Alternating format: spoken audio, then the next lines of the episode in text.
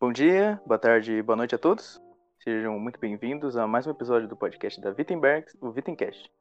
E hoje nós falaremos um pouco sobre o luteranismo, mais especificamente sobre a liturgia luterana. E para o episódio de hoje, nós chamamos o reverendo luterano Moacir Alves Júnior. Por favor, pode se apresentar. Salve te homines. Opa! É... O meu nome é Moacir Alves Júnior, sou missionário, digamos assim, eu posso chamar de missionário, pastor missionário na. Estou indo para a África ainda, estou na República Dominicana atualmente e. Que bom, obrigado pelo convite. Vamos ver o que, que podemos trabalhar aqui. É, partindo para a nossa primeira questão, como a liturgia luterana se estabeleceu? Primeiro, antes de perguntar o que, que é liturgia luterana, o que, que é liturgia, por que, que esse adjetivo luterana, né? A liturgia não é da igreja? Então, essa, essa é uma pergunta que se deve ser feita, né? Uh, primeiramente, antes de falar sobre qualquer forma na igreja luterana, você tem que perguntar para que, que a forma serve. Então, assim, é, eu, se você quer realmente chegar, começar uma discussão sobre teologia luterana, qualquer uma, qualquer uma, você tem que voltar aos fundamentos, sempre. E qual que é o fundamento? Fundamento é o que Johann Gerhard, por exemplo, vai dizer na, no Losse Theologici. Uh, ele vai dizer em várias, bom, vários momentos, mas quando, por exemplo, trata da igreja, por exemplo, liturgia da igreja, vamos falar de igreja aqui então. Losse 22 e 23, é, especialmente 22, na verdade. Vicésimos segundos. É, e ele vai dizer assim: a causa impulsiva da igreja é a misericórdia de Deus e a, essa é a causa impulsiva interna. Então, antes de se falar em qualquer coisa dentro da teologia luterana, o ponto é: nasce da misericórdia de Deus. Tudo.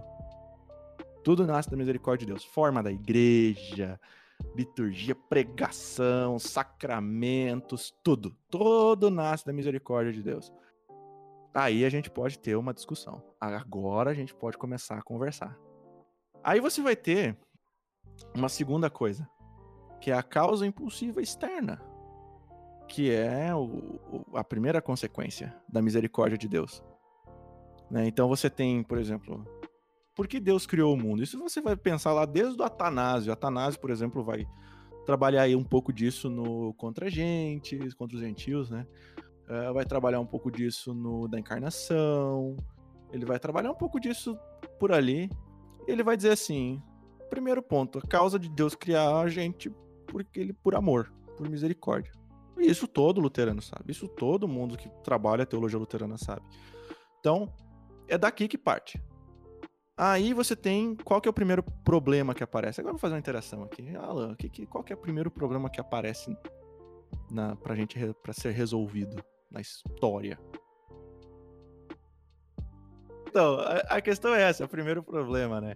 E, e, isso é uma coisa interessante de quando. Abre, olha, eu vou fazendo vários parênteses e conexões aqui, então né, vamos, vamos, segura, não, segura a cadeira.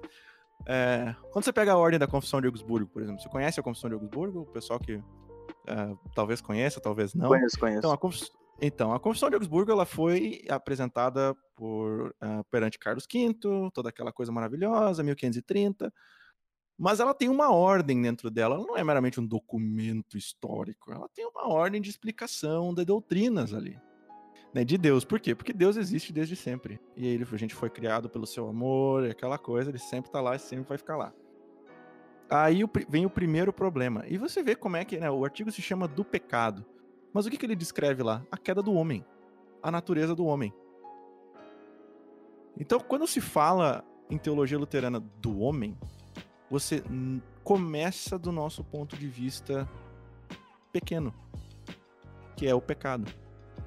Em como a gente é mínimo, como nós somos pequenos, nós somos como nós somos limitados, como nós temos esse problema, né? E aí você já tem o terceiro artigo é a solução. Então, a causa impulsiva externa, como o Gerhard vai falar, é o esquema da salvação. E esse é o, é o ponto. Você tem o amor de Deus, o nosso pecado e a salvação. Já a, a que chama em grego de oikonomia, é, de onde vem a palavra economia em português, é, que quando se usa em teologia o termo economia, se tem justamente isso na cabeça de, de a, a ordem da salvação, essa ordem, economia da Trindade, como é que a Trindade trabalha, quais são suas funções. Né? Então, é, quando se tem essa, se tem então essa economia da salvação. E como é que essa funciona? Veio Cristo, terceiro artigo, né? Veio Cristo, fez a sua obra redentora, subiu aos céus e, e aí vem a pergunta: como é que você é salvo? Você é salvo pela fé. E aí você tem o artigo 4. O artigo 4 fala de como você é salvo. Só que aí vem a pergunta: como é que você consegue essa fé? Aí vem o artigo 5, a salvação. Como você consegue, o ofício do ministério. Você ouve essa fé através de um ministro.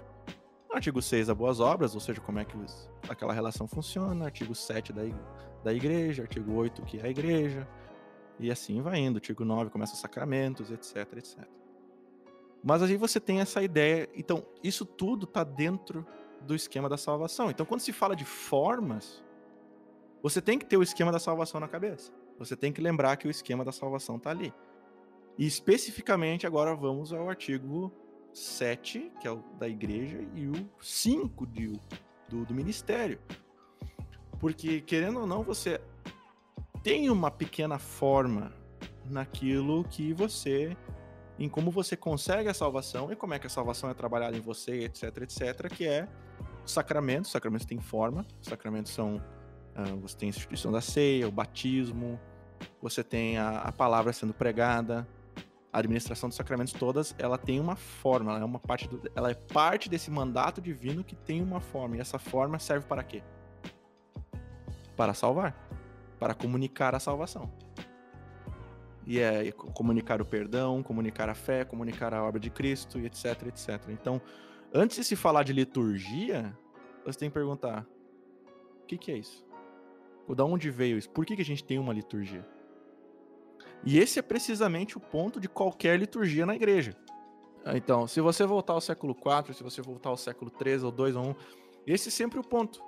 A liturgia, por isso que Paulo, por exemplo, em Coríntios vai dizer que tudo tem que ser feito em ordem e decência, que as coisas devem ser entendidas, sabe? Que você tem que falar na língua do povo, porque né, na língua que o pessoal entenda e etc, etc, porque você está justamente comunicando aquilo que Cristo faz por essa pessoa, fez por essa pessoa e ainda fará por essa pessoa. Então a essência de qualquer forma é essa. E esse é o ponto, por exemplo, da discussão do, do, dos outros artigos que falam disso. Então, se você for, por exemplo, na Confissão de Augsburgo, o artigo 24, se não estou enganado, da missa, é justamente isso que se fala. Esse é o ponto deles. Porque agora a missa é entendida. Agora se entende o que Cristo faz por essas pessoas. Entendeu? Esse, esse é precisamente o começo de você ter uma liturgia, entre aspas, luterana. Que na verdade é só o mesmo espírito de liturgia de toda a igreja cristã. Né? Então, essa é a. Essa é a. Esse é o princípio. Aí você vai ter as formas agora. A forma, ela tem que trazer a comunicação desses princípios. Ok? Então. É... E aí agora a gente pode entrar numa outra questão de um pouco mais uh, de história da igreja também, que nem, por exemplo, uh, aí a gente entra no, no, naquilo que o, o, vai ser um axioma tirado de Próspero de Aquitânia, que é o lex orandi, lex credendi. Né? Então, uh, que funciona inversamente, lex credendi, lex orandi. O que, que significa isso aí para quem não para quem não manda, não manja dos latim? Ok, lex orandi, lex credendi é uma expressão, é um é o resumo de uma ideia, na verdade, porque isso não está escrito em nenhum dos pais da igreja, isso vai ser compilado depois, mais adiante, essa expressão, para resumir um ensino, para resumir uma coisa, que diz o seguinte: a lei da oração é a lei da fé. E aí você pode inverter isso, que é a lei da fé, a lei da oração. Só que esse termo oração, essa, essa oração, ela não é propriamente oração. Ela tem a ver com aquilo que você faz na igreja. As cerimônias, todos os ritos, tudo, tudo isso. Então, aquilo que os teus. Uh, a lei dos ritos é a lei da fé. E a lei da fé é a lei dos ritos. Digamos assim, numa, dando uma atualizada meio por cima, assim. Meio no momento agora. Então, essa seria a compreensão. É, se vocês querem um, uns textos bacanas para começar a conversar sobre os princípios da coisa, eu tenho aqui comigo, porque eu sempre tenho o Hermann Sasse comigo. Então, é, existe um teólogo do século XX que ele não nasceu pronto. E ele foi um luterano confessional que foi descobrindo e se questionando sobre várias coisas. E ele acabou escrevendo, principalmente no final de sua vida, uma das, algumas das peças teológicas mais profundas e importantes do século XX. E se vocês quiserem entender um pouco sobre liturgia melhor, assim, sobre o, o que, que se deve fazer na liturgia, etc. Existe um escrito dele chamado, só um segundinho, Liturgia e Confissão, de 1959 foi, foi escrito, um a Brotherly Warning Against the High Church Danger. É, é um, um, um aviso amigável sobre uh, o perigo de ser high church, desse high churchismo. E ele está no in, ele está no Lonely Way, que é um, um volumão, um volume 2, que alguns escritos selecionados de Hermann Sasse em que ele justamente começa discutindo os fundamentos do que, que é uma a liturgia, do que, que por que, que a gente faz a liturgia, por que, que a gente tem uma liturgia. Né? E ele começa. O, e esse é um escrito que eu recomendo a qualquer um que quer começar a falar de liturgia aos quatro ventos, ou quer começar a defender liturgia. Porque não basta a gente pegar o litúrgico pelo litúrgico. Porque o litúrgico pelo litúrgico é uma forma por uma forma. Meramente forma por forma. Isso, no fundo, no fundo, é, se não é quase uma idolatria, é tipo um, é vazio. Porque você vai repetir uma forma que você não sabe o que, que é. Em, em, em latim se chama fides carbonara. Se você for para forma por forma, meramente fazer uma forma por ser uma forma, você gera uma fides carbonara, uma fé do carvoeiro, que você literalmente, o fé do carvoeiro é uma, é uma expressão que dizia assim, você chegava perguntava para um carvoeiro lá na, no fim da no, no, na Idade Média lá, digamos assim, o cara super pobre, assim, o cara não tem educação nenhuma. E você perguntar para ele assim, o que tu crês? Aí ele dizia, eu creio no que a igreja crê. E o que, que a igreja crê? Ela crê no que eu creio. Entendeu? É um círculo que não tem fim porque você não sabe o conteúdo. É uma forma por uma forma. Meramente por ser forma. E aí você pode ter uma, é o que. Perdoem pela palavra, eu vou escandalizar muita gente agora. Você tem uma latinha de excrementos com purpurina. E isso é uma forma bonita. Mas o conteúdo da forma não tem, né? É terrível. Então essa é a essa é uma filosofia que se deve ter quando se vai encarar uma liturgia. Sempre. Por que, que você está cantando isso? Por que, que você está cantando isso? Por que você está falando isso? Por que essa oração? Por que orar? Por que a, o sermão está aqui? Qual que é o ponto de falar essas coisas antes da ceia e essas coisas depois da ceia? Qual que é o ponto disso? E, e, esse é o questionamento que se tem sempre. E aí o Hermann Sass ele vai dizer assim que toda toda forma da igreja, toda toda liturgia nasce da confissão. Que confissão? Em, no Novo Testamento, a palavra confissão, homologia, ela tem, ou confit, confetor, com, é, confitere, em latim, ela tem uh, três, uh, três funções. É a confissão de pecados, né? A confissão de pecados, é a confissão de fé e é o louvor. Né? Então, são essas três funções. Isso aqui está sempre numa liturgia: a confissão de pecados, a confissão de fé e a confissão de louvor. E aí o cara pergunta assim: confissão de fé é só o credo apostólico? Confissão de fé é só um dos credos ecumênicos? Confissão de fé é aquele hino que eu canto de vez em quando? Confissão de fé. O que é confissão de fé? Entende? Então, quando você vai falar dessas formas, você tem que ter esse tipo de, de, de, de cabeça por detrás. Por quê? E aí a gente começa a entrar numa. Agora eu vou abrir um pequeno parênteses em por que o high church pelo high church é terrível e é ruim.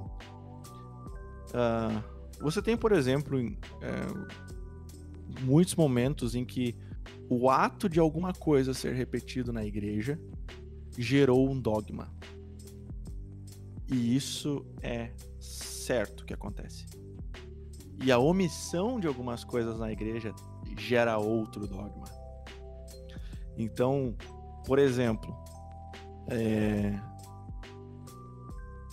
o, Maria, o marianismo, por exemplo, o louvor a Maria.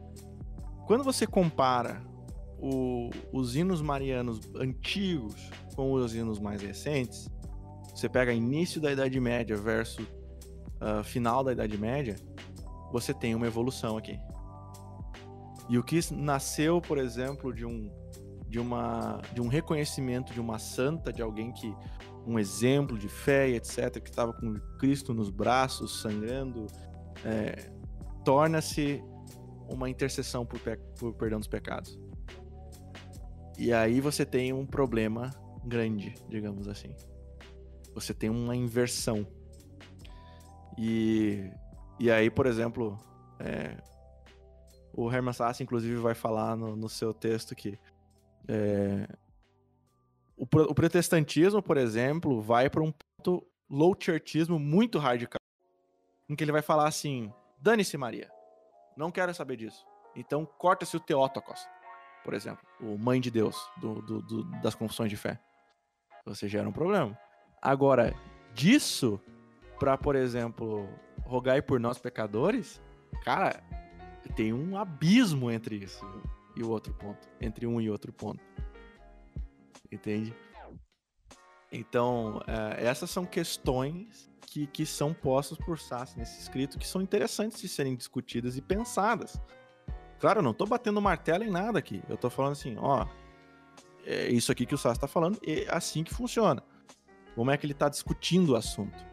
E aí você vai ter esse, uh, por exemplo, a, a, a repercussão das, da, da, da, de você repetir uma coisa na igreja várias vezes. Por exemplo, vocês sabem como é que o arianismo se expandiu através do, do da Europa e etc. e se tornou uma, uma heresia fortíssima?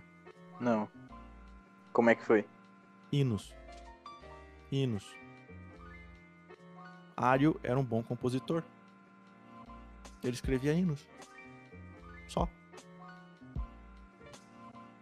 Pouca gente escutou tecnicamente ele pregar, mas quase todo mundo escutou seus hinos. E é isso que o Atanásio fala, por exemplo. Então você cantar uma coisa frequentemente vai te trazer um problema de fazer, entendeu? Porque é uma confissão de uma fé. E esse é o ponto. A liturgia ela é a confissão de uma essência, ela é a forma de uma essência, ela é uma confissão de fé. Entende? E aí que vem o ponto, voltamos ao ponto principal de você ter uma essência clara e você confessar essa fé através da forma. Você ter o testemunho da fé através dessa forma.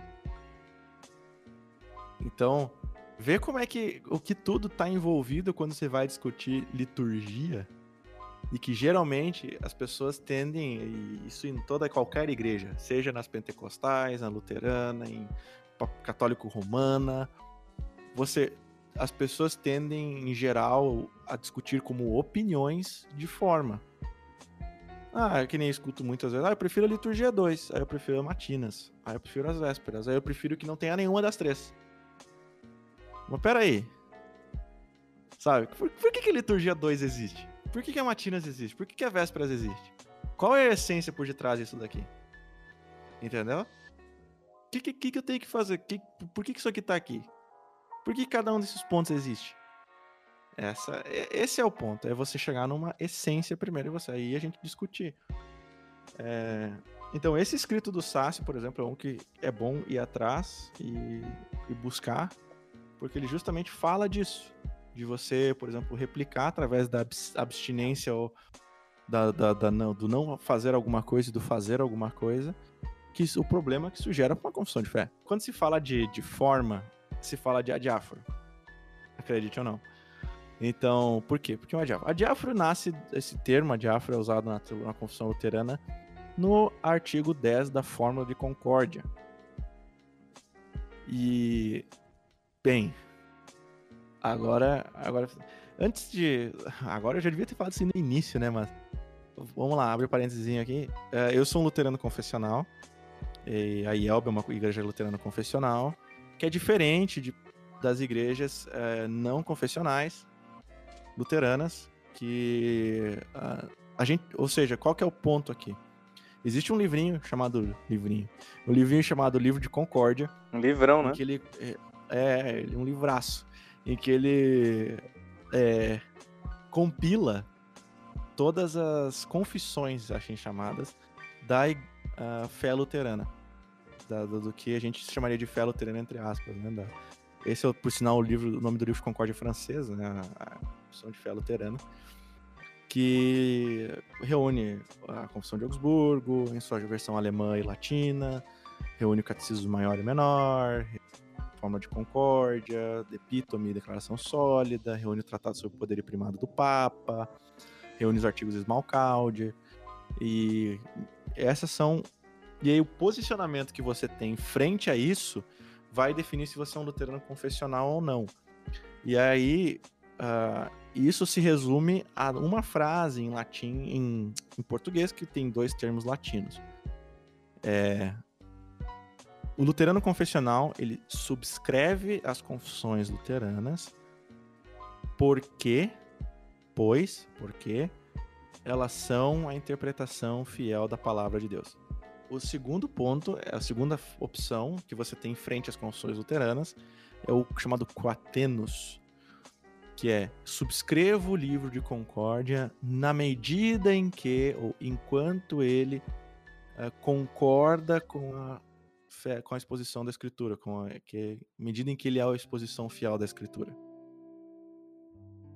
Vocês viram qual que é o, o, o, digamos, problema no sentido filosófico da coisa? Qual que é o problema da, da, da, da, da primeira e da segunda questão? Tava me perguntando aqui, um luterano não confessional ainda é um luterano? Ele pode ser chamado? Aí que vem a questão. Não sei. Aí, aí é uma questão. E aí você, porque a segunda opção você bota um elemento subjetivo de fé, de interpretação da escritura na, no, na sua relação. E aí o, o Herman Sass, fazer a propaganda aqui do Herman Sass de novo, nesse mesmo volume do, do Lonely Way, ele tem um escrito chamado Quia Quatenus. Quia Equatenus. Em que ele justamente discute essa, essa relação de, de luteran, do, com o luteranismo. Mas aí que vem a questão. Então, uh, dentro desses documentos confessionais, né, fechando parênteses, você tem a forma de concórdia, e a forma de concórdia, no seu artigo 10, vai ter uma, essa coisa sobre a ordem da os chamados adiáfora. Adiáfora são algo que não foi é algo que não foi mandado nem proibido na Bíblia. O famoso não mandatório. Então, por exemplo, se eu pegar um termo bem chulo aqui, um, que, que usar microfone na igreja é um adiáforo. Não tá, não tem lugar nenhum escrito na Bíblia que você deve usar microfone. Entende? Você pode usar microfone ou não. Essa é a. Uso de violão, órgão, pandeiro, que, que bateria. Então, claro, pode ser uma questão de mau gosto, mas tecnicamente é um adiáforo. É uma opcional. Por exemplo, eu, eu já vi. E aí eu falo de experiência própria, né? Eu já vi cultos que tem bateria, banda e tal. Perfeito culto, cara. Redondinho, tudo bonitinho. É, sim, tranquilo, igreja luterana. Sim, só que foi no, nos Estados Unidos, né? Mas, cara, assim, ó, perfeito. Tudo reguladinho. Agora, é, eu pessoalmente prefiro um culto um pouco mais tradicional, no sentido órgão, essas coisas assim, liturgia, cantadinha e tal. E eu tive cultos péssimos, assim. Entendeu? Eu tive cultos terríveis, com, com os caras com, com, com olho desregulado, essas coisas assim. Então, é, essa, essa é uma questão. O adiáforo, ao que o livro de Concórdia vai dizer, se não me engano é Fórmula de Concórdia, Declaração Sólida, artigo 10, seção 10, é, vai dizer em resumo que o livro, que tudo na que desse princípio regulador tem que ser uma testemunha do evangelho. E aí volta-se a forma, o princípio original da forma que eu tinha que eu havia comentado, em que ela, ela confessa, ela testemunha o evangelho. E aí, dentro da teologia luterana, você vai ter o, um dos princípios pastorais mais bonitos que existem, que é o princípio da consciência. Que é para que alguém não caia em escândalo. E aqui escândalo no sentido bíblico da coisa, que você cair da fé. Entende? Que é escandalizar, é algo tipo que é inconcebível. Como era, por exemplo, no caso do, do de Romanos, né? Quando você lê Romanos 14, 15, etc., você vai ter o uh, pessoal fazendo distinção de comidas. E aí, posso comer a carne comprada no açougue que foi. Uh, essa carne que teve no templo foi sacrificada por um ídolo? E aí você se pergunta, sim ou não? E aí Paulo dá o princípio regulador, ele fala assim: para que o outro não caia em escândalo, você que é mais forte na fé, evita. E aí que vai, por exemplo, então, quando você tem, por exemplo, um ressentimento, essa sensação que, que se tem muita. Porque eu falo, isso é sentimento, basicamente. Né? Não adianta você tentar argumentar racionalmente com muitas dessas pessoas. Não adianta você querer jogar um esquema filosófico na cabeça. Pá! Toma aqui, esse aqui é o livro de concórdia. Isso aqui tá dizendo que você pode ter um crucifixo e não sei o que, não sei o que, não sei o que. Você pode usar velas e blá blá blá. Tá, você pode. Mas e o irmão? Você sempre olha o irmão entendeu? Uh, e esse é ali que nasce talvez um sentimento exacerbado de anticatolicismo. Da mesma forma que nasce um sentimento exacerbado de high churchismo. E, e aí, por exemplo, claro que existem momentos em que o, o crucifixo escandaliza. Pode escandalizar, pode vir escandalizar. Assim como, por exemplo, se você tá num contexto extremamente forte. Não falo. O Brasil é um pouco mais difícil, mas extremamente forte, em que a, a vela, por exemplo, esteja ligada profundamente com questões pagãs. Sabe? Você tem que tomar o teu tempo para ensinar o significado da vela na igreja cristã algum tempo até você evita a utilização da vela. Ou você, por exemplo, é, questão do crucifixo, por exemplo, até por exemplo, você evita por muito se, se, é, se o catolicismo é muito forte. Só que aí você tem que prestar atenção na coisa que é uh, o princípio regulador de consciência não é gosto, é consciência gosto é uma coisa muito mais superficial que escândalo de consciência. Que o escândalo que te faz perder a fé. Então, uma coisa é quando eu falo assim: "Ah, eu gosto disso. Eu gosto tradicional para mim. Para mim é tradicional sempre, sempre que puder, tô aí, tamo junto." Né? Agora, tem gente que pode ter um escândalo, só que isso vai de um ponto de vista do pastor. Você tem, como pastor, você tem que ter essa sensibilidade. Entende? De você conhecer o teu rebanho profundamente ao ponto de saber quais são os. Eu não gosto de usar esse termo gatilho, mas o que causa. Só que aí vem uma questão. Eu não. E aí agora eu falo de questão pessoal, uma coisa pessoal minha. Eu nunca vi alguém cair da fé por causa de liturgia 2 do Inário. Eu nunca vi alguém cair da fé porque cantou Castelo Forte. Agora, quando você fala de, por exemplo, princípios da reforma, você tinha o escândalo, por exemplo, de dar ceia em duas espécies. E isso não é propriamente uma diáfora. Sabe? Você tinha o escândalo de, das pessoas verem alguém sem as vestes talares. Sabe? Esse cara é realmente nosso ministro? Se ele tá as... Isso era o tipo de pergunta que, se, que os membros da igreja faziam naquela época. E aí, quando se fala, por pô, para alguns, naquele tempo, cantar um hino em alemão era a coisa mais escandalosa que existia. Porque latim é a língua de Deus, pô. Entendeu? Vê como é que a questão é mais profunda do que ela é, a gente tende a discutir no, no, no barzinho com os amigos. Assim, tipo, a questão é muito mais profunda. E tem uma questão. É, e, é, e é pesadíssima. Que é como você vai testemunhar a fé através das formas. E esse é o, precisamente o ponto, por exemplo. Você sabia que o catecismo menor de Lutero, quando ele Lutero escreveu o catecismo menor, ele foi impresso para você colar ele na parede em imagens?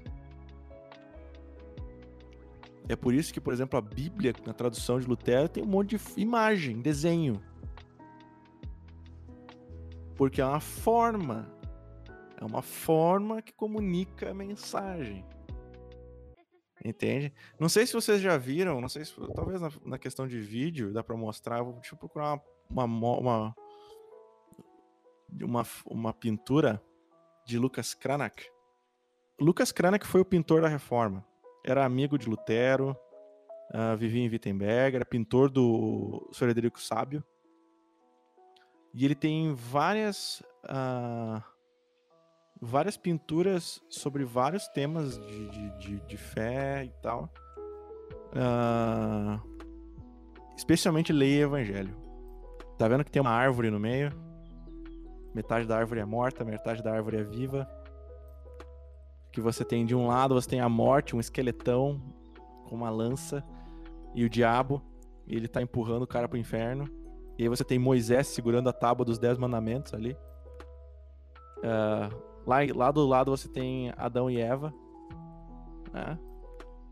Uh, o tabernáculo, algumas, muitas. Você, tem especificamente uma cena do tabernáculo que é a da, da serpente de bronze aqui. Mas normalmente essa cena tá na parte do evangelho. Aí você tem Jesus voltando no julgamento na imagem clássica do lírio da espada, né? Do, do, lá em cima. E aí no outro lado, na parte do evangelho você tem a Nova Jerusalém, lá atrás. Você tem os pastores recebendo a mensagem do anjo. Você tem o Jesus Cristo ressurreto e assunto, em que o cordeiro, um cordeirinho esmaga o dragão e a morte. E esse cara que tá apontando para Cristo é João Batista, by the way, assim. E você é esse homem nu, que não tem nada para apresentar perante o seu Senhor. Vê? Isso, esse é o tipo de forma que se tinha na, na, época da reforma. Esse é um tipo de forma de, de, de expressar a fé. E Lucas Cranach também tem sobre crucificação, em que Jesus repousa não nos braços de Maria, mas nos braços do Pai. Esse é que é muito bonito a foto, a, a foto, não chamo de foto, é a pintura. É, mas você tem Vê, vê como você tem a, as formas. E quando se fala de formas, é mais ou menos isso que você tem que ter esse espírito. Aqui, claro, estou falando da essência do espírito, da, da, quando se vai falar de liturgia. No que que essa forma está está entre está o que que essa forma está comunicando? O que que essa forma está fazendo na igreja? E ela está comunicando o evangelho ou ela deixou de comunicar o evangelho? Né? A, a, abstinência, o sumiço de uma forma, pode te servir a comunicar o evangelho. E esse é justamente o ponto, por exemplo, de você ajudar a comunicação, por exemplo. Vocês sabiam que. Vocês devem saber, os caras são os caras high church, os caras que gostam de uma liturgia, os caras que, que manja da parada. Vocês devem saber que, por exemplo, durante a quaresma que a gente está agora, e o, algumas vezes o advento, mas mais vezes a, mas mais certamente as igrejas respeitam isso na quaresma, você não canta o Glória em Excelsis. E nenhum dos aleluias. Você não canta nada disso durante a quaresma. Por quê? porque, sendo a quaresma um tempo de abstinência de. Então, um, acho que cantar glória não é tão apropriado. Isso é uma. Em, em resumo, isso é uma lei que te leva a ver o evangelho de outra forma. Entende? Isso é algo de lei que te faz ver o evangelho. E lei aqui eu estou usando no sentido luterano, então, só que aí é outro podcast. É, sobre lei e evangelho. Então você tem essa essa questão muito forte, sabe, de o que que as formas estão comunicando? O que que elas, que que elas comunicam? E aí você vai ter então uh, Aí vem a questão dos paramentos litúrgicos, da utilidade, a quantidade, de onde eles vêm, por que eles são usados. Aí você vai começar a ter questão dos santos, de por que usar santos, por que não usar os santos. Uh, aí você vai. Aí todas as outras perguntas começam a. e questionamentos começam a discorrer. Mas a partir do momento que você entendeu essa essência aqui, agora a gente pode conversar sobre o que, vocês quiserem de forma. Primeiro ponto: cheguei numa igreja luterana confessional. Ou até mesmo não, confessional, mas mais especificamente na confessional. Chego lá, o que que tem? Um maluco de branco, um vestidão branco. Que que é isso, maluco? Primeira função, isso, isso existe desde a, desde as vestes do Antigo Testamento. Se você for ler o Levítico, as leis dos levitas, etc a veste talar, ela nasce para esconder a pessoa. E isso no culto cristão é reinterpretado e é, é levado para um outro nível quando se, se o pastor não é mais pastor. Ele é Cristo falando para ti. Ou seja, a veste talar ela esconde os, o, o homem, digamos assim o homem pecador, o homem. Mas não, agora ele é Cristo. Ele é o Cristo, teu Cristo no culto. E esse é, é um princípio, o primeiro princípio que se tem que ter quando se vê um pastor de talar lá na frente. Sabe? Ele não é meramente pastor. Aquilo que ele fala é Deus falando. E aí a gente entra numa outra questão litúrgica, que é para que serve a forma? A forma da liturgia. A forma da liturgia serve para você falar as, aquilo que Deus fala. Né? Voltando à essência, você fala o que a igreja fala, você fala o que a fé fala. Então, é, você fala aquilo que Deus fala. Eu, como pastor chamado e ordenado, vos concedo o perdão dos pecados. Isso é, é, é esse lugar de Cristo que ele ocupa. É, então, esse é, por exemplo, o princípio de você falar sobre paramentos litúrgicos. Começa ali. Uh, começa na, na, na, batina do pastor. A estola tem todo um significado de chamado e responsabilidade. Então você, uh, inclusive na liturgia de, de ordenação, se você for nas liturgias um pouco mais antigas, uh, a liturgia de ordenação, a estola, ela é quase um fardo, digamos assim porque ela é uma responsabilidade que você está tomando. Ela indica o seu ofício. Ela indica esse essa responsabilidade que você tem agora. Você é chamado para isso, você é chamado para fazer esta exercer esta função. Então quando você coloca a estola, cara, aquilo pesa como um tijolo. É, um, é muito profundo, é muito pesado, porque é uma responsabilidade falar com ser a voz de Deus é é você você ter essa responsabilidade. E, por exemplo, Johann Gerhard, é, teólogo luterano do século XVII, vai dizer assim: uh, no paraíso, a, a, voz de Deus é escutada no paraíso diretamente, e hoje uh, nós escutamos a voz de Deus através do ministério. É, diz exatamente isso que ele vai falar, falar é Losse 23. Losse 22, 24. Onde é que está escrito isso? Uh, então você tem essa, esse peso. Você é a voz de Deus agora. Então isso significaria, primeiramente, o, o negócio. Ah, as velas, por exemplo, e aí a gente pode ver todo tipo de. Como eu posso dizer? Sacrilégio litúrgico. Todo tipo de ofensa litúrgica possível quando se lida com velas, assim. É, é sempre uma coisa. Mas é uma, uma, uma das imagens simples é você ter um Cristo crucificado, né, num crucifixo, no altar.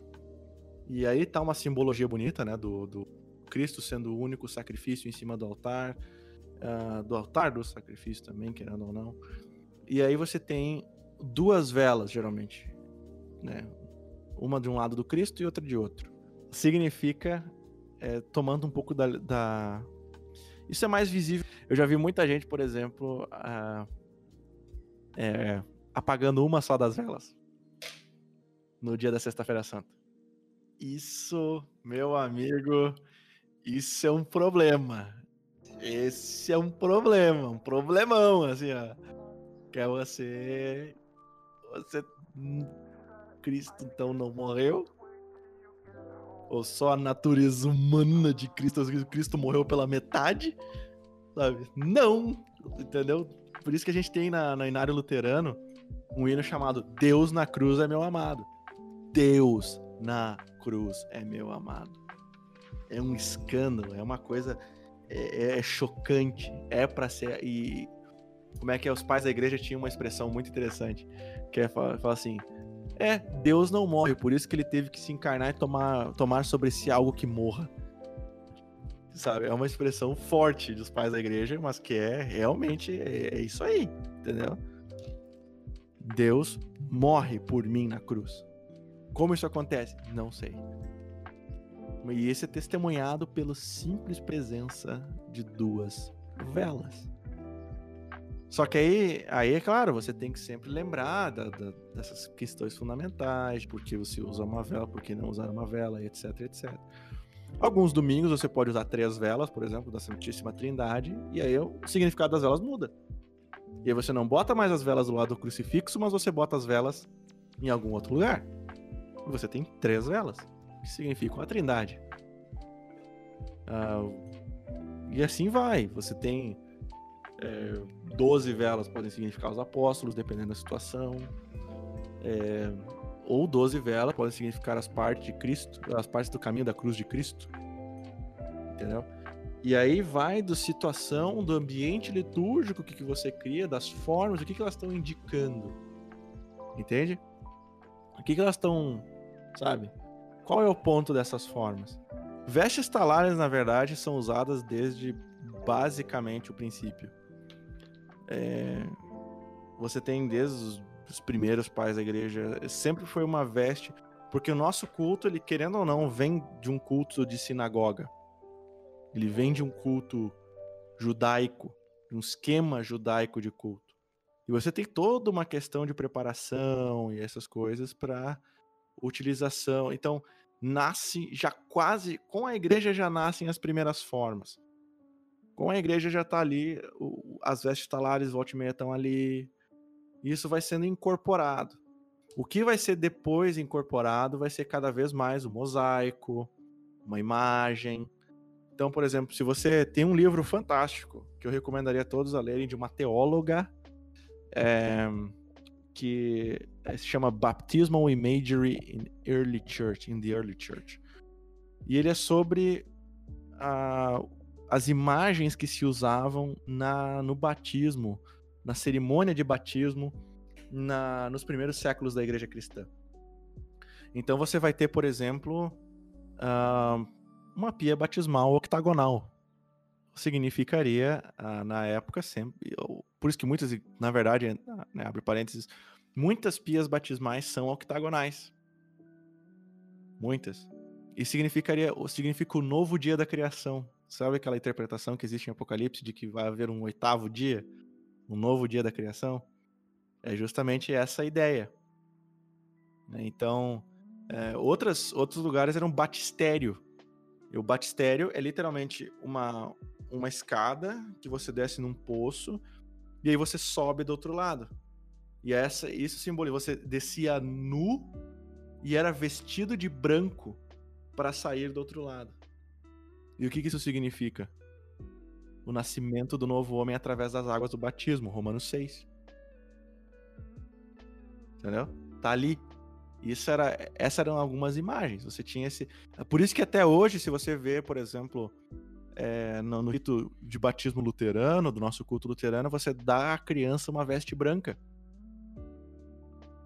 E essa veste branca significa pureza. Você agora foi perdoado dos seus pecados, você tem a fé em Cristo, etc, etc.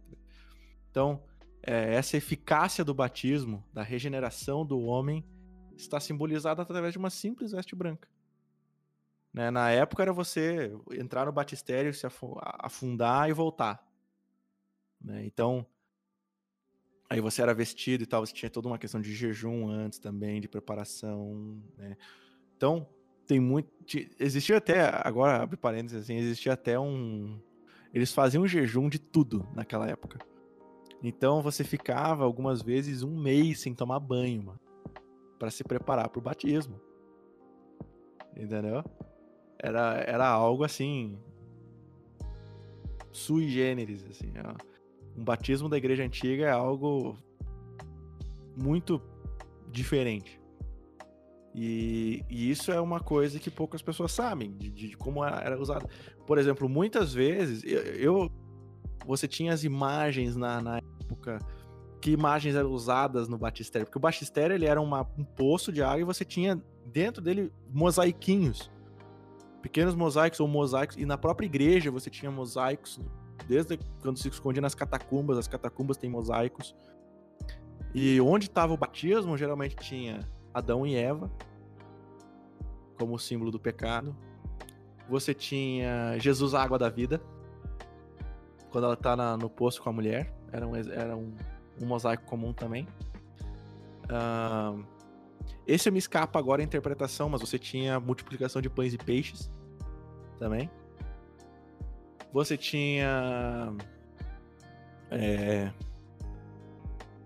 batismo de Jesus, óbvio. Né? Naturalmente você tinha muito, muitas imagens do batismo de Jesus. É... Tinha algumas imagens do Antigo Testamento também, como a, a interpretação de Pedro, né, do, do, da travessia do mar. Então você tinha o Mar Vermelho, aquela coisa assim. Mas é, vale muito a pena ver esse livro dessa, dessa teóloga, esqueci o nome dela agora, mas eu cheguei a escrever até um, um, um review desse livro é, Baptismal Imagery in the Early Church. É simplesmente fantástico sobre como as pessoas viam essa, essa coisa batismal. E o mesmo mesma coisa você tem com a ceia. Então, por exemplo, muitas vezes você a simbologia da ceia é, numa imagem você vai ter Cristo dentro de um copo, sabe? Cristo pão da vida, Cristo dentro de um copo. O que, que isso conta sobre a Santa Ceia? Que Jesus é o Jesus é o vinho que tá dentro do copo. Seria isso. A presença real, você tem muitas maneiras. Isso tá dentro das formas litúrgicas. Querendo ou não, uma imagem é parte de uma, entre aspas, liturgia. Não do, do sentido que a gente entende atualmente, mas a utilização dessas formas dentro do culto. Querendo ou não, essas, essas imagens fazem parte da liturgia do batismo, da liturgia da ceia. Elas estão ali. Da mesma forma que, por exemplo, na igreja que eu sou membro lá nos Estados Unidos, a Holy Cross Lutheran Church, por sinal, se alguém está nos Estados Unidos, vá lá. Fica em St. Louis, uh, perto da Concord Publishing House. E lá você vai ter, assim, na, na, na igreja, você tem, de um lado, você tem o batismo e uma coluna de nuvem, e a Santa Ceia e uma coluna de fogo. Conectando o símbolo do Antigo Testamento com o Novo, mas você tem essa na imagem que são os dois indícios, um da presença de Deus, dois de que Deus cuida do seu povo. Entende? Ali que tá o, a, a, a coisa, sabe? Está um, é, é, é, é profundo, é um símbolo que faz parte, tá na igreja, você olha ele o tempo todo e ali você vê, uh, você aprende com as imagens. E esse é um ponto muito interessante que Lutero, por exemplo, vai enfatizar volta e meia isso quando ele vai reformar a liturgia, que é você ensinar através das imagens, ensinar através dos, da liturgia, ensinar através dos hinos. Se vocês forem perceber, por exemplo, se você abre o inário luterano, os hinos da época da reforma são muito mais na canela, digamos assim, do que os hinos posteriores. Você é muito menos, entre aspas, poético e muito mais direto na sua teologia. Então, por exemplo, castelo forte é nosso Deus, defesa e boa espada. Sabe? Investe Satã com hábil afã e sabe lutar. Sabe? tipo, não tem poesia aqui. É tipo, é o que acontece, ponto. Sabe? Entendeu? Não é uma coisa. Você não cria uma imagem. Diferente, por exemplo, de um hino posterior, como a fronte ensanguentada. Ó, oh, fronte ensanguentada, ferida pela dor. Então você tem essa construção da imagem do Cristo ensanguentado. Ou até o próprio. Quando você pega, por exemplo, o Buxtehude, né? É, se, você, se alguém quiser ouvir, procura no, no YouTube assim, BUXWV75. 75. Uh, é o Membra Iesu Nostri. Em que, se você for na Wikipedia, Wikipedia em inglês, tem uma tradução. Que é do, do que está sendo cantado. Em que você literalmente vai pintando Cristo na cruz e você tem essa, essa visão do Cristo na cruz. Na reforma, a coisa era muito mais na canela. Era tipo. você pega o. Uh, pena que eu não tô com o meu Inário aqui do meu lado. Senão dava para dar uma olhada nos hinos. Assim. Mas você tem essa, essa coisa, entende? Mais, mais pesada aí. E, e esse é grande parte do ponto, pois as pinturas de Lucas Crana, que são muito na canela, você tem, tipo, e esse é o, é o ponto. Então a igreja cristã sempre teve essa faceta. Isso não é algo novo. Lutero não inventou isso. Os luteranos não inventaram isso. Isso está na igreja desde sempre. Desde, a, desde o princípio dos cultos, desde a, se você lê, por exemplo, uh, Justino Mártir descrevendo na sua apologia uh, como era o culto cristão. Né? Você tem a descrição, a primeira descrição tecnicamente da, do culto divino fora do Novo Testamento. Se você vai. Uh, se você pega, por exemplo. Ah, esqueci o nome. Catequista da Igreja Antiga. Mas ele tem as, as preleções mistagógicas. Em que ele vai descrever basicamente o nosso, o nosso culto. Culto normal. Culto divino. Que vai botar os santos, ele vai. E aí que vai, vai a questão. Então a liturgia ela conta as imagens, essas coisas, contam coisas que estão acontecendo, testemunhas do evangelho. Voltamos ao começo, né? Que isso testemunha a essência, testemunha a coisa. Qual que é o próximo aí? Falar um pouco sobre o anticatolicismo e Ok.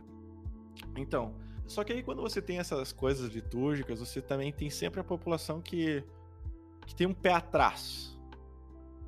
Não é? Correto, né? Você tem sempre o pessoal que tem um pé atrás. E, e esse pé atrás não deixa de estar justificado. Porque ele justamente volta ao princípio da distinção de comidas lá da Bíblia. Então, é algo normal. Você tem uh, um sentimento correto. A, a, intenção é boa. Né? A intenção, digamos assim, vamos, vamos, não vou meter porrada nesses, nessas pessoas, porque, de fato, a intenção é boa. Quando você pensa e olha assim, não, vamos, vamos olhar para o irmão. Né? Vamos, vamos, vamos ver o que, que o irmão pensa ali. Só que esse anticatolicismo, digamos, anticatolicismo, modo de dizer, né? É, da onde isso. A que ponto isso pode chegar? Pô, isso pode chegar num ponto muito mais complexo. Isso pode chegar num ponto de você agora eliminar o testemunho de certas doutrinas. De você eliminar uma fé, de você começar a danificar a comunicação. Entende? E isso agora já. Aí a gente vai entrar outro, num outro nível. Que é, por exemplo, vamos pegar aqui um exemplo bem simples. Você tem uma imagem do Cristo crucificado, ou um crucifixo, etc. Qual é o primeiro ponto que ela, que, ele, que ela comunica? Comunica que Cristo morreu na cruz. Por mim, por ti, por todos. É isso. Aí quando você começa a eliminar o Cristo, aí você já começa a botar uma, um elemento a mais dentro em cima da pessoa. Agora, Cristo já não, você não vê mais, você só você tem que imaginar isso. A imagem do Cristo crucificado. Você não tem uma expressão dela. Você tem meramente aquilo, aquela, aquele sentimento agora. Então, isso é um problema. Quando você começa agora a tirar da, da questão objetiva de você conseguir ver aquela coisa, de você conseguir sentir aquela coisa, tocar naquela coisa, para você ter que só imaginar essas coisas. Apenas imaginar essas coisas. Eu ver no filme do Mel Gibson, tá ligado? Pra você ver no Paixão de Cristo. É, e, e, mesmo assim, uma liberdade poética enorme no Paixão de Cristo. É, então, o é, que, que é o. Qual, qual que é realmente o ponto do anticatolicismo? Eu não gostaria de chamar de anticatolicismo, até porque é, é, um, é um termo meio estranho. Porque você se, se, você se prende a ideia de liturgia à igreja romana. Só que a liturgia, por exemplo, é muito engraçado. Eu, eu recomendo, agora vou recomendar o vídeo de um papista, olha só. Eu me chamo de papista mesmo. É, procura o vídeo do Paulo Ricardo sobre coroa de advento. E você vai ver que ele vai falar assim: ah, isso foi com aquela cara assim de hum, isso não queria estar tá falando isso. Assim, isso foi, a gente pegou emprestado os amiguinhos luteranos. Exato. Pegou emprestado os amiguinhos luteranos. Entendeu? É, é. A ideia de, por exemplo, você ter uma liturgia estruturada em língua, em língua, em língua corrente. Outros tentaram fazer isso. Mas você tem muito da, da, influência no Ocidente aqui, você tem muito da influência da reforma. Que foi o que. Se vocês, por exemplo, quiserem conhecer qual é o, com, o começo da reforma litúrgica, leem, tem, uh, colocar as mãos no volume 7 das obras de Lutero, uh, em português, as obras selecionadas. E lá você vai ter a missa alemã, você vai ter missa latina, você vai ter. É, no começo da reforma, você tinha muitas formas litúrgicas. Muitas, muitas, muitas. Que baseavam-se naquela forma de Lutero. Na, na, ideia de reforma litúrgica de Lutero. Então você vai ter o rito da Saxônia, você vai ter o rito da, da Pomerânia, você vai ter. Então, você vai ter outros ritos ali. Outras formas de organizar o culto. E, e aí, de novo, volta uma, uma questão de confissão de fé que é a unidade da igreja, por exemplo. A unidade de igreja se dá na forma de culto ou na fé confessada? Se se dá na fé confessada, a liturgia faz parte dessa fé confessada? Sim, não. Qual que é realmente a questão? E aí, o, voltamos à essência, né? o Herman Sassi vai dizer no mesmo escrito aquele que eu, sobre o perigo do high church, que é se você quer uma reforma litúrgica numa igreja, você tem que começar pelo artigo 4 da Constituição de Augsburgo. Você tem que começar pela justificação pela fé. E a partir dali, você desenvolve o resto.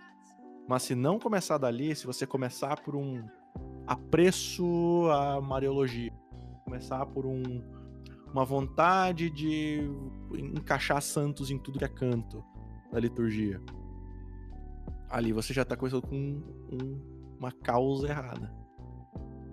Mas tem que começar através da causa do, do evangelho. Né, então, uh, e aí o sentimento anticatólico, antilitúrgico, vamos chamar de sentimento antilitúrgico. O sentimento antilitúrgico, ele nasce de uma preocupação real, que na verdade pode se tornar um problema. Que é quando agora você, pela remoção das coisas, não consegue mais proclamar sua fé e começa a agredir quem gosta. Ou agredir. E a, abs a, a, o sumiço de uma forma litúrgica pode causar tanto escândalo quanto o adicionar de, de uma forma litúrgica. Pois os dois são adiáforos, tanto tirar quanto colocar. Entende? Então você parar de realizar alguma coisa, porque é muito católico, entre aspas, pode causar muito mais dano e um dano muito mais severo do que você manter. Então, por exemplo, por exemplo, Lutero advoga a elevação da hóstia. Mas o, o Bugenhagen, que era pastor do Lutero, não gostava. Tá, isso é uma coisa. Agora, quando some o Sanctus, quando some o Pai Nosso, quando some uma oração, quando some o perdão dos pecados, o sermão, né? Tem um problema aqui. E aí existe uma frase de que nem todos os adiáforos foram criados iguais. E que se tem, se tem que ter muita sabedoria na hora de organizar uma liturgia, organizar um culto divino, um serviço divino, que é você é, saber que colocar de novo é muito mais difícil que remover. Remover é fácil. Agora, ensinar alguém a uma, uma coisa nova é muito difícil. E é mais difícil do que você explicar uma calma, uma mera repetição. Por exemplo, se a igreja faz. Esse é um exercício interessante aí, os pastores tênis que estejam escutando isso. Uh, que o Horst Kuchenbecker, finado pastor, finado Horst Kuchenbecker, é, fez uma vez, que era o seguinte: bota uma pausa entre o Glória Pátria e o Kiri da liturgia 2. Você vai, você vai pegar muitas pessoas já engatando entre um e outro. E aí você tem uma oportunidade de explicar algo que é feito meramente de cor. Entende? É que glória ao Pai, ao Filho, Espírito, como era no princípio, agora é e por todo sempre. Senhor, tem piedade de nós. O pessoal geralmente canta tudo isso junto. E aí você, quando você bota uma pausa aqui, você. Hum. E agora? Ah, agora tem um momento de explicar alguma coisa que todo mundo só faz repetido. Né? Você, pastor, tire um momento e pregue sobre a liturgia. A sua pregação não precisa ser necessariamente sobre um texto bíblico. Muito pelo contrário, liturgia tem mais texto bíblico que muita outra coisa.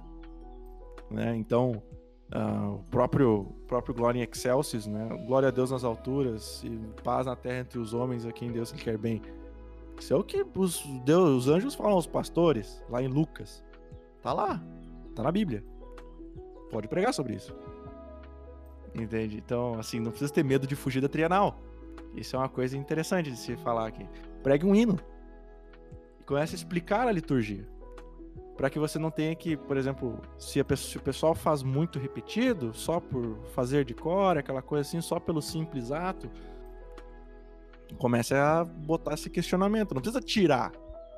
Tirar vai ser pior. As pessoas ou vão ficar com aquele vazio, ou pode ser algo, sabe?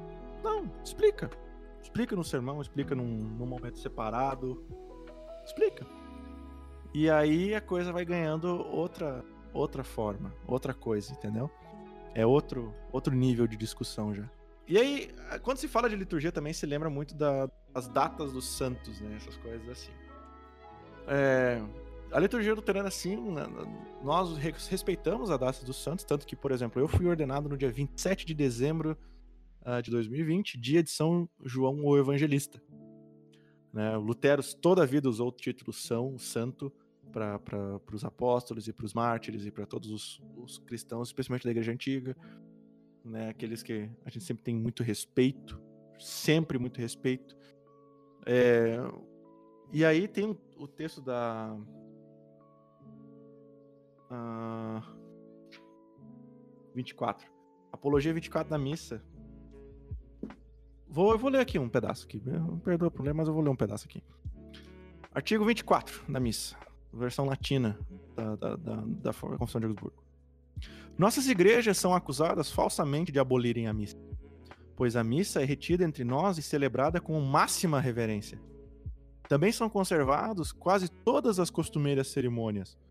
Apenas são intercalados aqui e acolá entre os hinos latinos, hinos alemães, adicionados para ensinar o povo.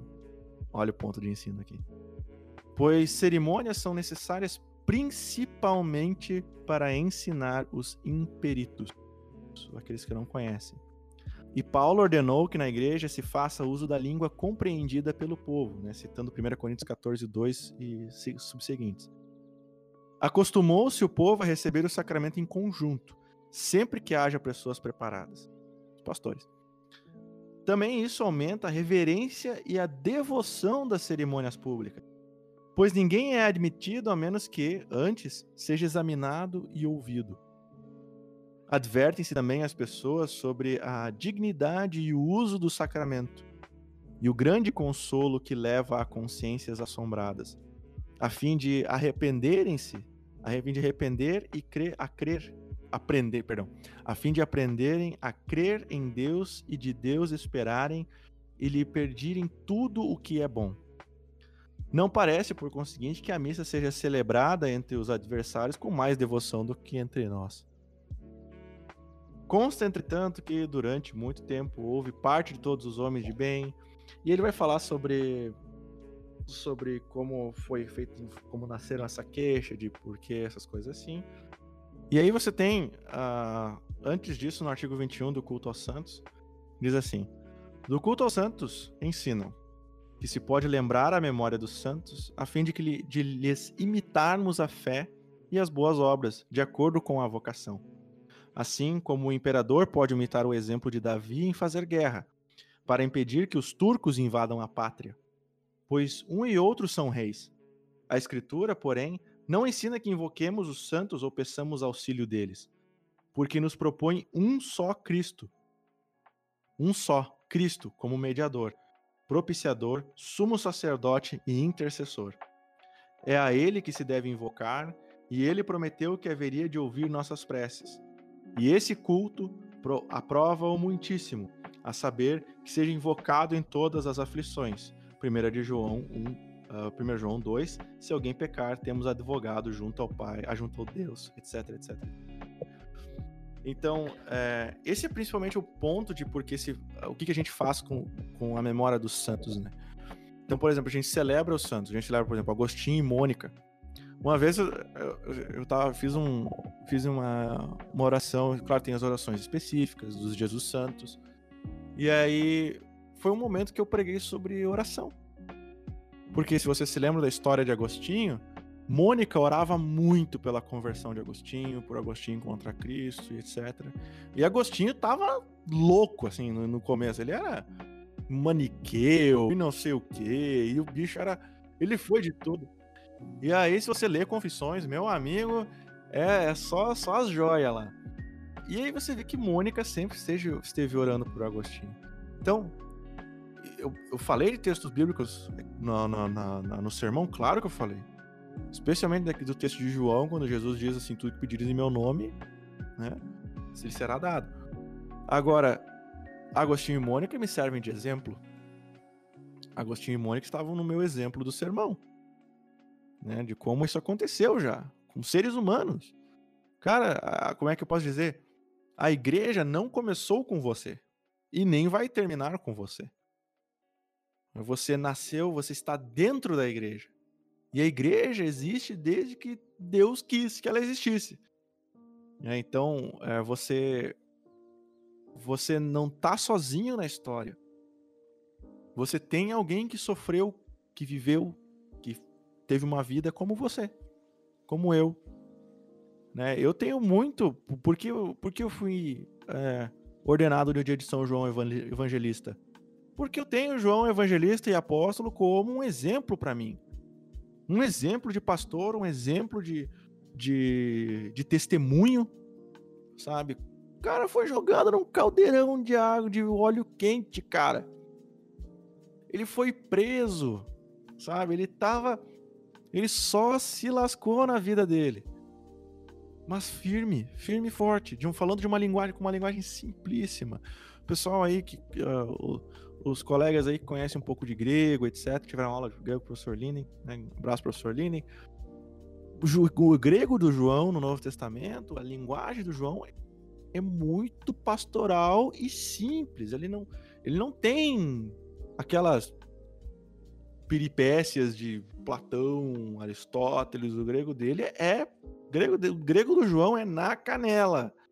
É, sabe, ali. E, esse, e essa era a pregação dele. Como é que ele, escreve o evangelho para quê? Ah, vocês, vocês, já leram o evangelho de João, né? Eu espero que tenham lido. E aí você vai ter, por exemplo, você vai ter, por exemplo, o que, ele vai. E estas coisas foram escritas para que vocês creiam. Que é isso senão a função do ministério pastoral? De eu falar, como está escrito na Constituição de Augsburgo. É assim que a fé chega, chega a vocês, através do meu ministério. Ministério da palavra proclamada, eficaz no coração das pessoas, que leva o perdão, que leva o sacramento. Essa, esse é o ponto. Então, é, a gente lembra dos santos muito. Algum, muitas pessoas, muitos pastores, eu conheço muitos pastores que têm como exemplo de fé Agostinho, porque eram pessoas. É, você vê a história de conversão de Agostinho, você fala assim, pô, sou eu. Eu já estive perdido, às vezes, talvez nem não tão perdido quanto Agostinho, né? Mas eu já estive perdido. E voltei, estou na fé. Sabe, você vê Paulo sendo preso. Pô, eu vejo muitos, muitos missionários com Paulo como exemplo. Mas não só ele. Por exemplo, Saulo, Saulo Bleda, abraça aí, Saulo. Saulo foi ordenado no dia de São Bonifácio. Por quê? Porque São Bonifácio, de alguma maneira, é importante para Saulo. A história de São Bonifácio é importante para ele. Entende? Então, é, os santos eles têm essa coisa na, na, teologia luterana de ocupar o espaço daquele exemplo da nossa fé. Como Deus agiu na vida dele. Como Deus esteve do lado deles. Veja o que, aconteceu na vida deles. Como eles eram, eles tinham sua fé. Então, é muito isso que se faz. Fala na, na, no que que é, o que que o que é o ponto dos santos na nossa igreja. Então a gente comemora também Lutero, Reforma, etc. As datas festivas, a gente usa o calendário litúrgico normal. A gente tem Natal, tem uh, Páscoa, tem Quaresma, Tempo Comum da Igreja, Pentecostes, etc. A gente tem tudo isso. A gente tem os dias específicos de cada coisa. A gente observa esse calendário. A gente, muitos observam a ordem trienal, outros observam a ordem anual da, da, da, da do culto, do, das leituras. É, a gente tem. A gente lembra outras pessoas também, dependendo. Uh, por exemplo, tem uma oração antiga do Inário Antigo que fala da, da, de como as, as artes boas devem florescer entre nós, etc. E o que impede de um pastor, por exemplo, falar sobre as boas artes florescendo, servindo como testemunho do evangelho no dia que a gente comemora a vida de Bach, Johann Sebastian Bach sabe? Que é um grande luterano. Né, né? Então, além de ser muito fiel, ele compôs, compunha muitas coisas, compôs, compunha muitas coisas é, belas para o louvor a Deus. É, eu vi a Bíblia de Barta lá em St. Louis. Então, é, essas são. Ele tem anotações, né? Dos salmos, de cantar louvores a Deus, etc. Porque ele tinha essa fé, né, ele, ele entregava suas artes a Deus. Entende? Então, olha o exemplo que isso dá. O próprio Lutero, para nós, para muitos dos pastores, é um grande exemplo. Né? É, me, gusta, me gusta, eu já estou pegando espanhol daqui. É, eu gosto muito de, de, um, de Johann Gerhard. Johann Gerhard foi uma criança doente que estudou teologia, fez as meditações sacras, etc. Uh, então você tem o próprio Herman Sasse, se alguém. Vou contar um pouco da história do Herman Sasse, porque eu, né, eu estou traduzindo o Herman Sasse e a gente tem que sempre fazer a propagandinha, né? Quando pode. É, Herman Sasse é um cara que saiu da teologia liberal para confessional. E ele falou assim: ele tem o estalar da teologia confessional quando ele está no meio da Primeira Guerra Mundial, capelão, enterrando mais de 100 pessoas por dia. E ele fala assim: é, você pode viver com a teologia de Adolf von Harnack, com a teologia liberal, mas você não pode morrer com ela. É, e aí morrer no sentido de preparação, de você encarar Deus, entendeu? Sem essa firmeza né, da, da, da, da, da teologia. Então, ali tá a coisa. Ali que vai vai desenvolvendo a coisa. Uh, então, creio que seja um pouco disso, então, é, todo mundo aqui, muitos aqui que estão na IELB, inclusive, ou que passaram por alguma das, das outras igrejas, tem uma história de fé, uma jornada de fé. Deixa eu contar uma novidade aqui. Você não é o primeiro a ter isso. E você não vai ser o último. Entende? Então, esse é um muito grande ponto dos santos na, na teologia luterana. Acho que já pode passar para o próximo tópico, que seria sobre se existem obrigações confessionais e quais são elas dentro da liturgia. Ah, então. É, não existe nada escrito, né? a gente toma muito a, o que Lutero fala na, na, no, justamente nesse. Se vocês conseguirem botar a mão nele, do, do, das partes que a gente respeita dentro da liturgia, aquela coisa. É, mas, em si, dentro de um culto luterano, o culto luterano tem um, tem um esqueleto de testemunho do evangelho. Um esqueleto. E em algum momento, o pastor tem muita liberdade para isso. É, você vai ter confissão e absolvição. Você vai ter isso. Sempre. E outra, o evangelho é redundante. Então, por exemplo, só porque você foi perdoado no início do culto não significa que você não deva ser perdoado no final. Né? Então, é, você é, tem a confissão e absolvição no, em algum momento, geralmente no começo do culto. Você tem leituras bíblicas, uma, duas, três, quatro, dependendo. Você tem, além da leitura de um salmo, geralmente, você vai ter a leitura do Antigo Testamento, do Novo Testamento e do, do Evangelho do dia. É, você vai ter oração. Isso é uma coisa que geralmente não falta em igreja nenhuma, eu acho. É, oração geral, orações pequenas, o Pai Nosso. É, o Pai Nosso geralmente é uma coisa que é tratada em separado e sempre tá, está ali. Uh, quase sempre você tem a Santa Ceia. Eu digo quase sempre porque eu não, não consigo falar da realidade como do Brasil como um todo, né?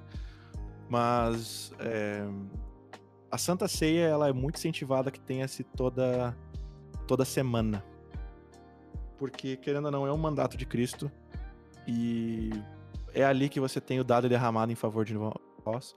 Por sinal, se alguém quiser ler mais sobre isso, tem um sermão do Hermann Sasse sobre a Santa Ceia na vida da igreja. Ele está num livro em alemão, se chama Zeugnis, é, em inglês é Witness, e tem uma versão em português que vai talvez sair em algum tempo, porque eu já, já terminei de traduzir, mas ainda não está publicada. Esse é um, é um sermão que fala sobre a Santa Ceia na vida da igreja, qual o seu lugar, fala um pouco de liturgia, né, do que como nós preparamos a liturgia. Então você tem as, geralmente a Santa Ceia, você vai ter e uma benção no final. A benção eu acho que é 90, 100% das vezes você vai ter uma benção no final. E, e aí aí você vai ter nosso culto luterano sendo desenvolvido dentro dessas partes, seu esqueleto, esse é o básico. Você sempre tem. E aí você vai ter também o credo, um dos credos ecumênicos, geralmente o apostólico. Também. Então, é, os, essa estrutura, pelo que, eu, pelo que eu falei, vocês podem ver que não difere muito da igreja uh, católica romana, não difere muito da igreja anglicana. Ela é uma, uma forma bem simples que está no esqueleto de muitas, muitas igrejas históricas. Porque o luteranismo ele está dentro da, da, das igrejas históricas, ele é uma igreja tradicional. A igreja luterana é tradicional, nem que seja no seu sentido mais uh, confessional da coisa. Né? Você pode ter uma forma diferente no culto, mas as confissões estão ali, as confissões te tornam tradicional. Querendo não, você está seguindo uma confissão de fé tradicional. Então essa é a, é a, é a coisa. Então, é, o normal, assim, que você vai ter num culto é geralmente isso. Claro, nós temos outras formas de culto, como a matinas, a vésperas, mas o culto principal, a ordem de culto principal número 2, por exemplo, é essa. É credo apostólico em algum momento, você tem. Essa é a, a ordem. E aí, é claro, você vai ter uma.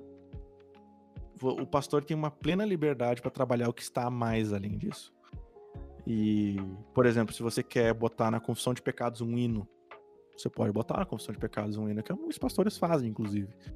Né? E muitos hinos conseguem colocar uma confissão de pecados muito, muito bem feita. Como, por exemplo, pobre homem cheio de pecado, né? Pobre homem cheio de pecado, estou a Deus perante ti, comigo a Deus, meu Deus amado, não, não entres em juízo aqui. Tem compaixão, tem compaixão de mim na minha perdição.